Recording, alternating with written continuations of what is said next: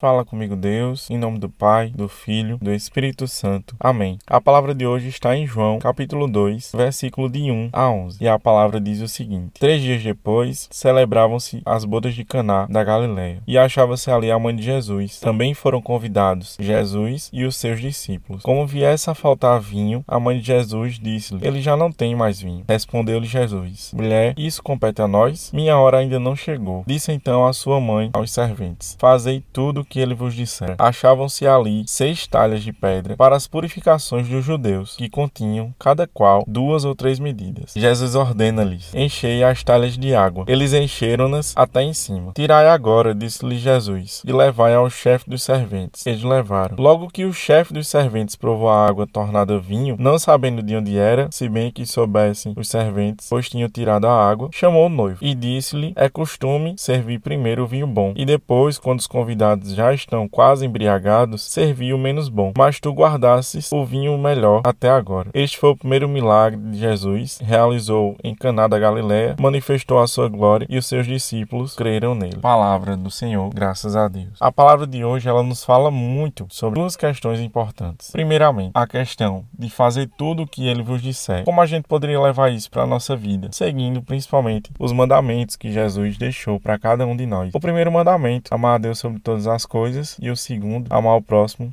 como a ti mesmo. Necessitamos no mundo de hoje e como estamos vivendo também de muito amor, que a gente tenha caridade com o próximo. Além disso, a palavra de hoje, ela nos coloca muito a obediência de Nossa Senhora. Nossa Senhora em seu silêncio, ela foi muito obediente, em que mesmo Jesus questionando a ela, é, isso não compete a nós, nós não temos mais vinho e mesmo assim, em seu silêncio e acreditando na obediência de Deus, acreditando que Deus tudo pode fazer e sabendo a misericórdia, poder que que Jesus tinha, é, lógico que vindo de Deus, ela disse com muita autoridade para os serventes: Fazei tudo o que ele vos disser. E é isso que devemos fazer em nossa vida: sempre fazer a vontade de Deus, sempre fazer tudo o que Deus coloca no nosso coração. Um exemplo disso é esse podcast que você está escutando agora, que Deus colocou muito forte no meu coração e eu resolvi fazer, atender à vontade de Deus e espero que você se sinta tocado, se sinta tocada através dessa palavra que vem de Deus, que vem do Espírito Santo sobre cada um de nós. Então é necessário que a gente faça a vontade de Deus. É, a gente sempre quer levar as coisas do nosso jeito, sempre ao nosso modo, sempre no meu querer. Mas nós devemos sempre querer o querer de Deus, sempre fazer a vontade de Deus. Se questionar, Senhor, o que queres de mim hoje? Senhor, qual a tua vontade para mim, para a minha vida, para os meus propósitos? Senhor, realiza, Senhor, a tua vontade em mim. Me mostra, Senhor, qual a tua vontade para a minha vida. E fazei tudo, tudo, Senhor, meus planos, meus projetos, tudo aquilo a que me proponho, fazei de acordo com a tua vontade. Rezamos sempre no Pai Nosso, isso, seja feita a tua vontade, assim na terra como no céu. Que seja feita a vontade de Deus e que você possa ter discernimento, pedir a Ele discernimento para perceber qual a vontade dele para sua vida, nesse dia, nesse momento que você passa agora e realmente fazer tudo o que Ele vos disser. Que você possa, com essa palavra, receber um pouco desse amor de Deus e ter a confiança, orar, esperar, confiar e fazer a vontade dele, porque ele sempre, sempre quer o melhor para nós. Ele nos criou para sermos vencedores. Então, creia nisso, fique firme nisso e que você faça sempre a vontade de Deus. Amém? Que essa palavra chegue ao seu coração, que chegue à sua alma. E se você se sentiu tocado, tocado por essa palavra, compartilhe para mais pessoas, para que elas possam também sentir esse amor de Deus emanando também para todas elas. Amém? Que Deus abençoe, paz e bem para você.